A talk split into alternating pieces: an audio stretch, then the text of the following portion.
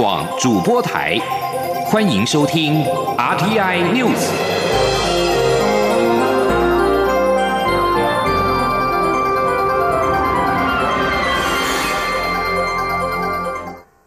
听众朋友您好，欢迎收听这节央广主播台提供给您的 RT News，我是张顺祥。油市现危机，美国油价崩跌百分之四十三，创二十一年来的新低。美国五月交割原油期货价破天荒跌破零美元之后，交投热络的六月合约价二十一号崩跌百分之四十三，创二十一年来的新低。凸显二零一九冠状病毒疾病疫情导致全球能源需求锐减，美国的储油空间所剩无几的困局。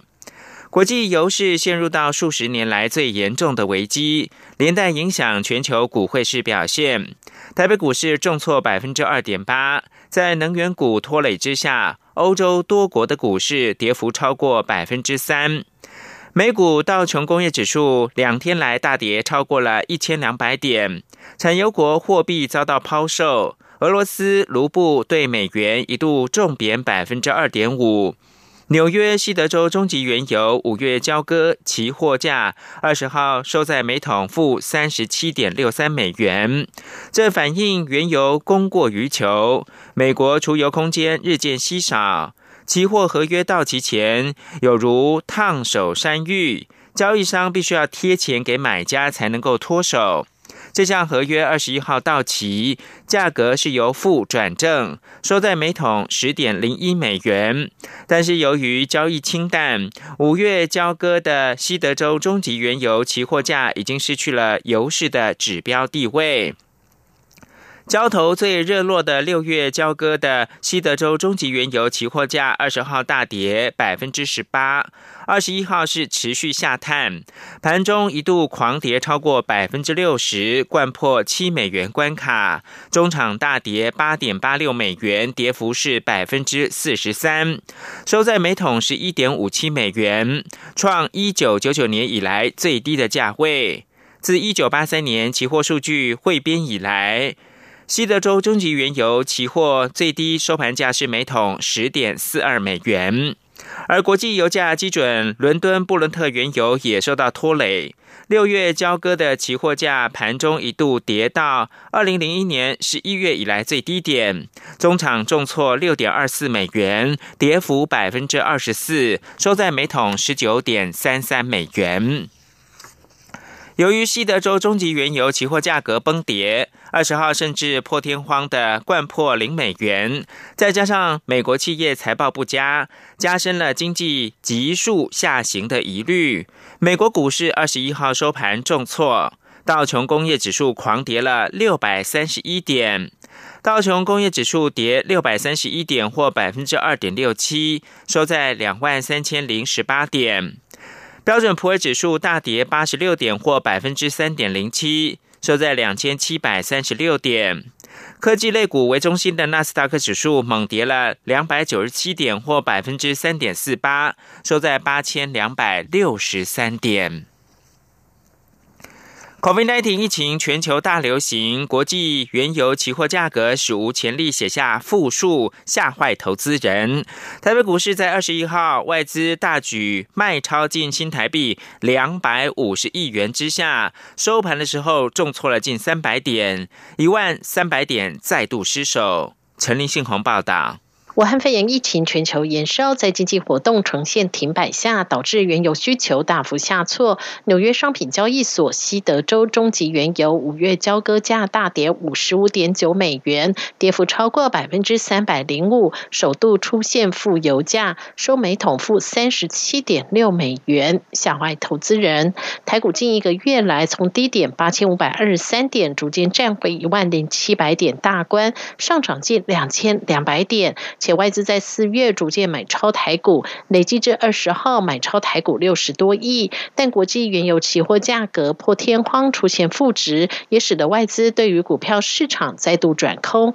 二十一号在台股卖超达两百四十二亿，台股大幅下挫，中场大跌两百九十八点，跌幅百分之二点八二，收一万零两百八十八点，一万零三百点大关再度失守。分析师许博杰说：“短线上来看，哦，油价的崩跌会造成油国主权基金哦卖压的这个沉重，所以今天我们可以看到台股哦收盘是重挫了两百九十八点，哦跌幅高达百分之二点八二，但外资卖超两百四十七亿，这就代表可能短线上一些这个主权基金哦持有台股的这个卖压哦在这边会有这个适度的哦做出场的这个状况，那当然就会影响到台股指数的表现。分析师也认为，疫情对于经济的影响已经逐渐浮现，市场正面临另一波考验。短线观察油价在慢慢触底之后，六七月原油合约是否有机会反弹？如果短线仍无法回涨，外资卖压将有可能延续。汇市部分，新台币对美元汇价在油价崩跌的利空下，震荡幅度加大。整场交易期间，新台币忽贬又忽升，收盘时小贬三分，收三十点一零二元。中央广播电台记者陈林信鸿报道。国防部长严德发二十一号因为海军敦睦舰队爆发群聚感染一事，向蔡英文总统自请处分。蔡总统在晚间表示，目前最重要的是确保国军的防疫跟疫调工作，而且不能够因为本案而影响到国军的战力整备以及国家安全。他并且指出，调查跟检讨只是开端，严德发更重要的任务是彻底改变导致这次缺失的根本问题。而严德发已经向蔡英文总统自请处分，愿意接受包括了辞职在内的所有处分。记者王兆坤的采访报道：敦睦舰队返航出现确诊病例后，包括行程安排、健康管理、防疫措施都引发争论。国防部二十一号召开临时记者会，公布初步调查结果，并提出四项缺失，包括疫情通报不够落实，联检小组未落实实质检疫。任务执行期间，防疫管理不够确实，海军的相关防疫措施规划不足。国防部长严德发表示，他已向蔡英文总统自请处分，绝对不会逃避责任。严德发说：“自请处分，总统的权责。啊，我接受所有的处分，包含请辞。啊，我的责任到哪里，我绝对负到哪里，我不会规避。啊，就正如。”刚刚跟大家报告，坦然面对，诚实以对。啊，该我负的政治责任，我绝对会负。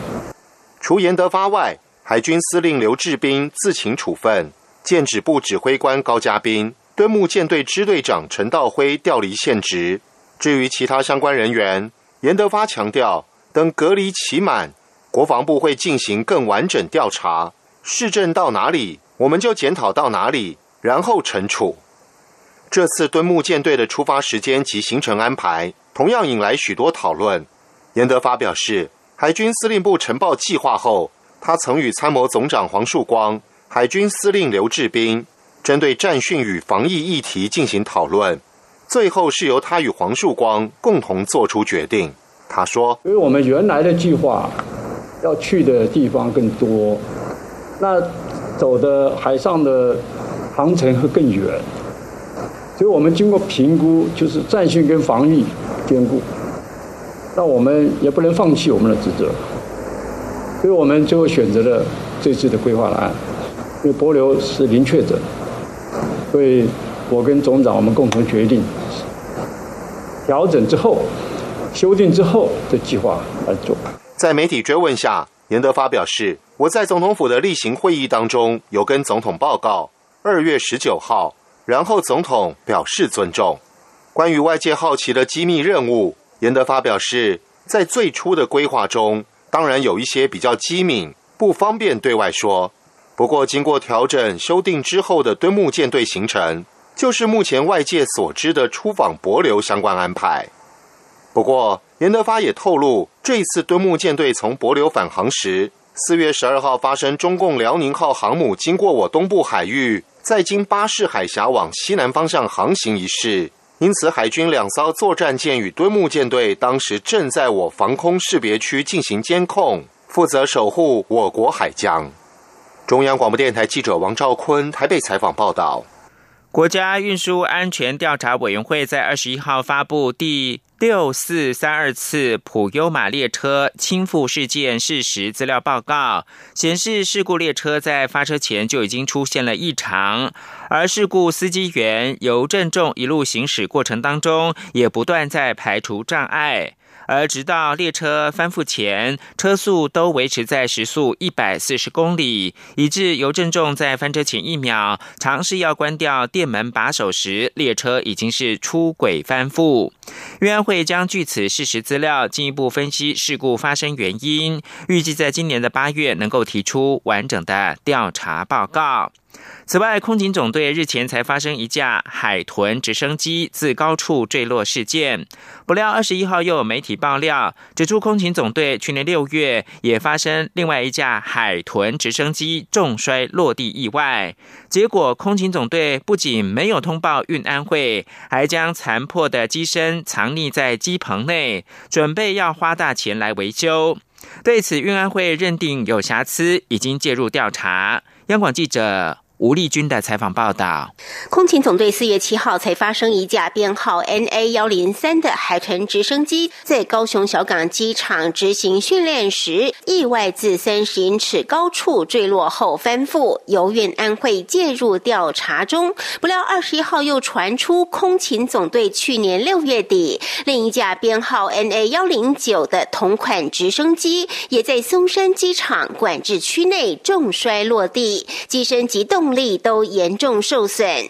不料空勤总队不仅未通报运安会，还将残破的机身藏在机棚里，长达十个月，准备在近日加钱维修。对此，运安会主委杨洪志表示，已向空勤总队查证，确有此事，但空勤总队指称，相关损坏的机件并不在国际民航组织 ICAO 规范需调查的范围。内因此无需通报运安会，但是杨洪志强调，是否运安会调查全责并非由空勤总队单方说了算，认定空勤总队在这起事故有通报上的瑕疵。因此，已介入调查，同时调查后，若发现涉及隐匿，将启动行政处分。杨宏志说：“第一个不应该是空勤自行判断，说没有落入 IQ 规定的调查范围，所以在通报的过程里面，我认为是有瑕疵。我们也及时要求空勤总队，类似的情况不得再发生。”纵然你们自己判断没有，但不代表没有。还是要由运安会来做最后的判断。发现有重要的事情没有被揭露，我们会启动行政处分。杨洪志表示，目前运安会航空组已派出直升机专业教官及调查官，直接进入空勤总队现场查看该海豚机损坏的状况是否与空勤总队回报的一致，同时要求空勤总队针对事故过程提出更详尽的资料。运会也将据此做成工作记录，并回报还原事件真相。中央广播电台记者吴丽君在台北采访报道。中山大学教授陈世月二十一号邀中华统一促进党的总裁张安乐到校演讲，引发了议论。校长郑英耀在给同学的信函当中致歉，并且表示。邀有犯罪前科，还以暴力威胁国安的人谈政治愿景，这有违学术的分际。陈世月邀张安乐演讲，随即在网络的社群引发议论。校方发表声明表示，为让同学了解台湾不同时代的政治发展，以及不同政治倾向的新政党理念等，学校基于尊重老师个人的教学自主，不会事先审查邀请讲员的名单。不过，二十二号晚间，正英要针对张安乐事件对全校同学发出公开信，信中表示。虽然是西湾学院陈世月老师开设的当代台湾政治发展课程所邀请，有些人认为属于多元观点跟教学自主的范畴。但他认为，此一邀请活动已经违背知识人的学术奋际，滥用了社会赋予大学的讲学自由，深不以为然。云林县北港文化中心近日推出二零二零神功传艺北港百年义阵巡回特展，找来设计大师萧清扬操刀策展。借由连结妈祖绕境活动的精神，展现北港镇的百年工艺、宗教文化之美跟传承。由于这个展览呢，未来也将北巡台中跟台北，甚至是高雄，形成另类的静态妈祖绕境。江昭伦报道。云林县政府近年提出北港百年义镇再造历史现场计划，希望以北港妈祖信仰为核心，结合在地的无形与有形文化资产，重现北港百年义镇风华。该计划也入选文化部再造历史现场计划。配合该计划，今年原本在妈祖绕境活动期间，云林县文化观光处就规划同步推出北港百年宗教公益静态展览，还找来设计师萧庆阳操刀策展。但因为疫情，绕境活动取消，相关内容整并到静态展览，并定名为“二零二零神功传艺北港百年义阵巡回特展”。整个展览集结了北港当地超过十五个不同工艺师家族，很多几乎都是四代同堂，包括石雕师、木雕工艺师、金纸工艺师、彩绘师傅等等。萧清阳为此还 long stay 北港，仔细了解相关宗教工艺文化发展历史。萧庆阳说：“妈祖绕境已经成为一种显学，很多人可能是为了信仰或看热闹，但对他来说，参与绕境的过程，除了看到大家虔诚的言行，最让他惊喜的就是看到许多历史、艺术、文化面相，尤其看到许多工艺师的工艺，最令他感动。”萧庆阳说：“参加这种绕境呃民间习俗当中，其实你你身边看到的都是很传统的技艺，呃，当他拆解之后，大家进到展场之后，就可以理解。”那这个理解其实有个好处是，将来呢再继续到宫庙继续去去朝圣，你跟着绕境的时候，你可能会比较更更懂一点哦。原来这是好多的工艺师，很多的美学组合在一起，呃，而变成一个叫做信仰文化。对，那我觉得这很有意思啊。为了让民众欣赏展览时能感受到祈求神明保佑的氛围，萧信阳还与北港朝天宫合作，透过请示神明，将一尊庙内已经退神超过两百五十年的妈祖神像再请出来，透过微距三百六十度镜头摄影，再由当代艺术家模塑复刻放大版的妈祖放在展场内，让民众可以更近距离看到工艺师如何巧手雕塑妈祖神像。此外，萧清扬还规划了签诗墙，利用光影效果，将清朝以来的图像或文字签诗投影出来，让民众细细品味。同时，打造佛手，将北港朝天宫门柱上咸丰年间雕刻的文字投影在佛手上。就连妈祖供桌上的看桌贡品如何摆放，都有专人指示，一切都按宗教礼仪规矩来。最特别的是，萧清扬还聚集当地国宝级工艺师们，打造一台绕境时会出现的一格车。并规划历史长廊，放映从过去到现在绕境时及一格车演变的珍贵历史影像。希望民众看完展览后，下回参加妈祖绕境时，更能理解台湾信仰文化中所承载的许多工艺、民俗美学的元素。中国电台记者张昭伦报道。大家好，我是健保署署长李博章医师。口罩三点零四月二十二号正式上路，只要携带健保卡前往超商即可预购口罩。预购步骤：选择方便取货的四大超商服务机台，填写防疫大作战，插入健保卡，填写口罩订购资料，列印缴费单，完成缴费。使用网络或健保署 APP 完成口罩预购后，都可以直接线上付款。有政府，请安心。资讯由机关署提供。现在是台湾时间清晨的六点四十八分，我是张顺强，继续提供新闻。美国海军二十一号表示，两艘美国的军舰派赴到南海执行任务。三名区域安全的消息人士透露，那两艘军舰所处的位置是在中国跟马来西亚船只发生对峙的水域附近。中国探勘船“海洋地质八号”上个星期被发现，在马来西亚国家石油公司一艘探勘船活动范围附近进行调查。几个月前，这艘中国船只也曾在越南的外海进行类似活动。美国国务院十八号呼吁中国停止在南海的霸凌行为，这类挑衅行为表达关切，并表示北京当局的挑衅行为对该海域的油气开发构成了威胁。美国国务院说，中国利用该地区国家专心应对二零一九冠状病毒疾病疫情大流行的时刻，威胁邻国。而中国则是否认有关对峙的报道，坚称海洋地质八号是在执行正常的作业。而在台湾对外的口罩外交方面，二零一九冠状病毒疾病疫情扩大，日本防疫物资不足，台湾捐赠两百万片口罩，二十一号运抵到日本。对此，日本首相安倍晋三感谢总统蔡英文跟台湾人的协助。而网络上，日本民众纷纷留言写道：“台湾万岁，谢谢台湾。”另外，十万片。医疗级的口罩，二十一号运抵到立陶宛。立陶宛的外交部长林克维丘斯特别以繁体中文推文表示感谢，并且高度赞赏这种精诚团结的行动。外交部长吴钊燮则是转推林克维丘斯的英文推文，并表示合作、友谊以及团结，令所有人在对抗全球疫情的时候更显强大。而台湾刚刚启动第二波口罩援外行动，以中东跟欧洲国家为主要对象，其中三十万片的口罩日前是运抵到奥地利。澳国官员跟医院对台湾协助抗疫表示感谢。到场观礼的奥地利全国医师工会的会长史克瑞兹呼吁世界卫生组织要接纳台湾。此外，跟美国合作方面呢，二零一九冠状病毒疾病肆虐全球。美国国务院二十一号表示，身为全球卫生跟人道应对抗的领袖，美国不只跟国内多个政府单位合作，也跟台湾等多个理念相近伙伴紧密的协调，以提供太平洋岛国防疫的协助。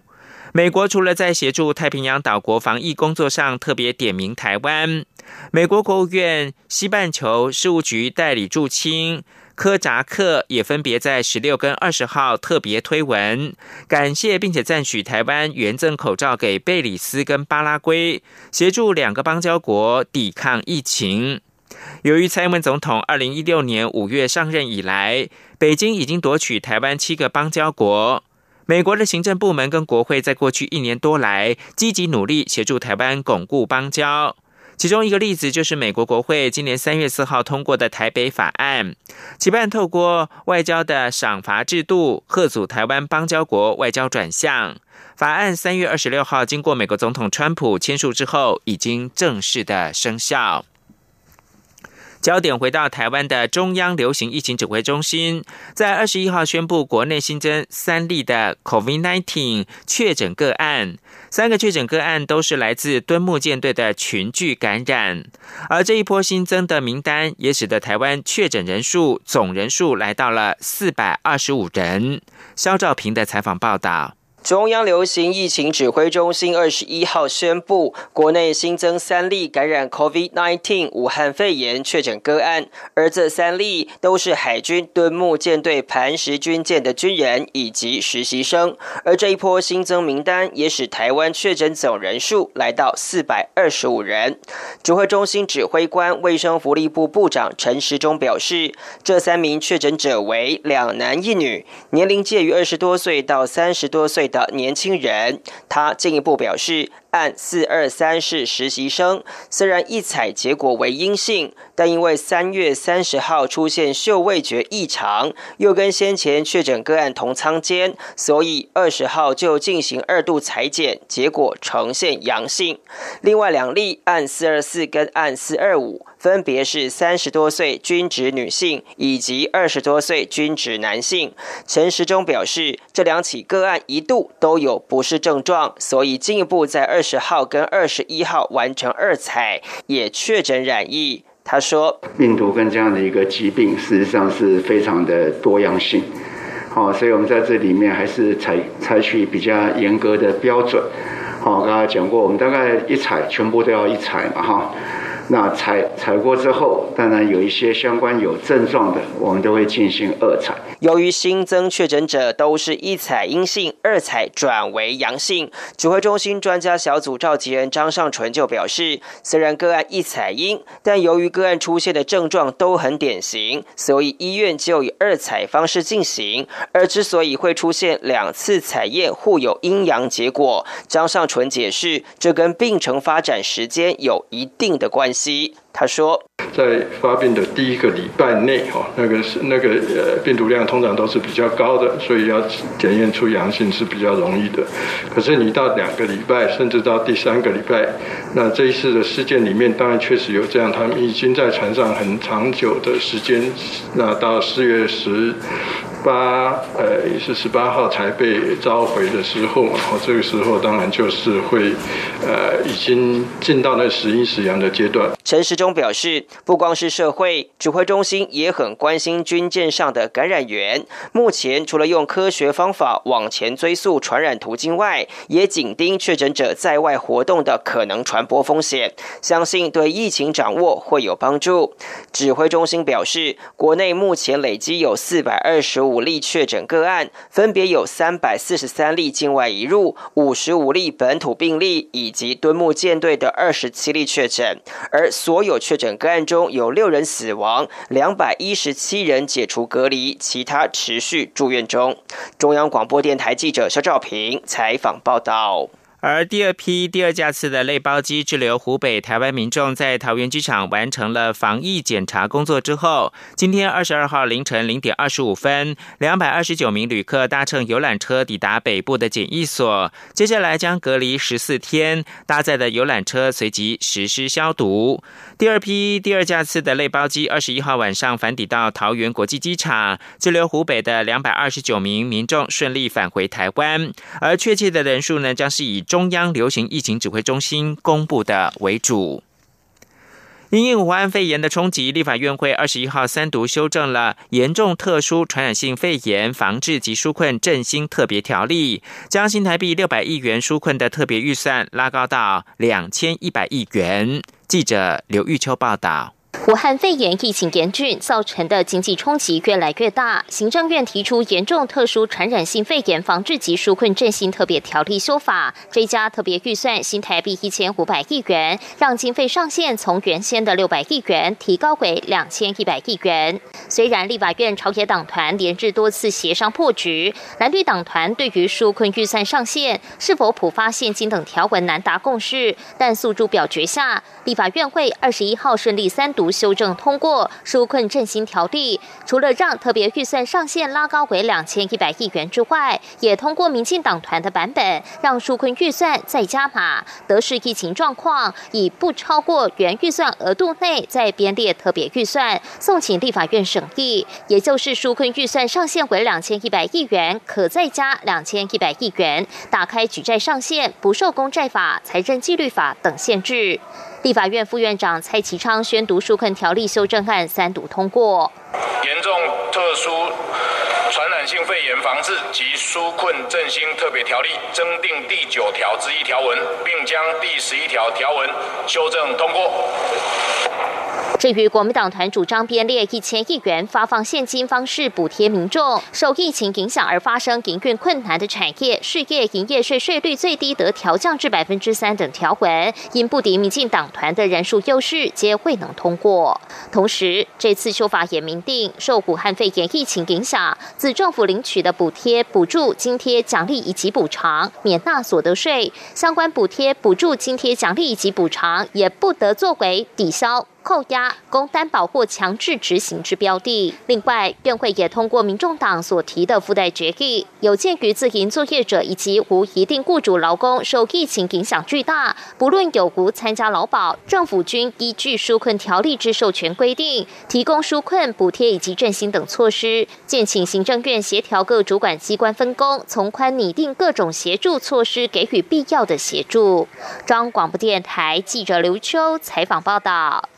而行政院则表示呢，最快二十三号，也就是礼拜四的院会要通过特别预算案。那么立法院是表示，二十四号隔天呢，就要邀苏奎来报告特别预算案，力拼在五月八号之前能够三读通过。以上新闻由张顺祥编辑播报。